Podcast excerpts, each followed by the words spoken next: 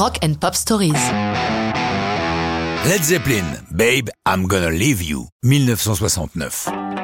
Babe, I'm Gonna Leave You, c'est l'histoire d'une chanson volée. Elle démarre au début des 60s. John Baez, durant un show, rencontre une étudiante du nom de Janet Smith qui lui joue cette chanson. Baez est emballé et décide de l'enregistrer. Ce que Janet omet de signaler à Johan, c'est que la chanson a été écrite par sa copine de chambrée à l'université de Berkeley, Anne Braden. Du coup, quelques mois plus tard, en 62, lorsque John Baez l'enregistre sur son album In Concert, ne connaissant pas l'existence d'Anne Braden, elle fait inscrire en lieu et place du nom de l'auteur Traditional. Il va falloir très longtemps avant qu'elle ne soit réattribuée à sa compositrice. Fin du chapitre Baez. Jimmy Page remarque cette chanson, la fait écouter au chanteur Robert Plant, son alter ego, et tous deux décident de l'adapter pour le premier album de leur nouveau groupe, Led Zeppelin. Comme Page l'expliquera lors d'une interview, avec cette chanson, c'était la démonstration pour moi de l'osmose qu'il pouvait y avoir entre Robert Plant et moi. Je sentais exactement comment ça allait se passer. J'ai démarré dans une ambiance à la guitare acoustique en jouant au doigt et en donnant une tonalité flamenco.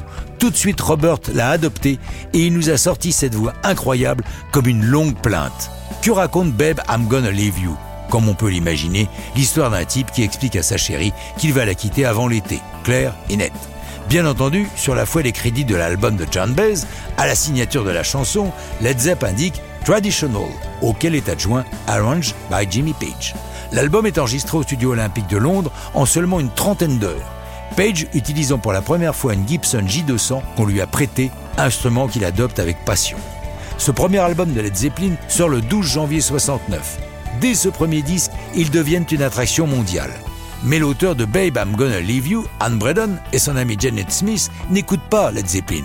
C'est le fils de Smith qui adore les quatre anglais et qui leur révèle le poteau rose.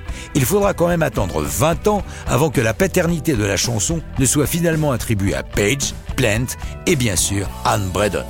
Le groupe ne jouera Babe I'm Gonna Leave You que sur sa tournée de 69.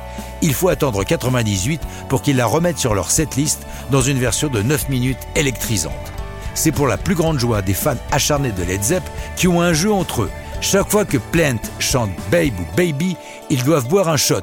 Or, il dit ces mots 31 fois dans Babe I'm Gonna Leave You. Mais bien sûr, il ne faut toucher à l'alcool qu'avec modération. Et ça, ce n'est pas une histoire de rock'n'roll.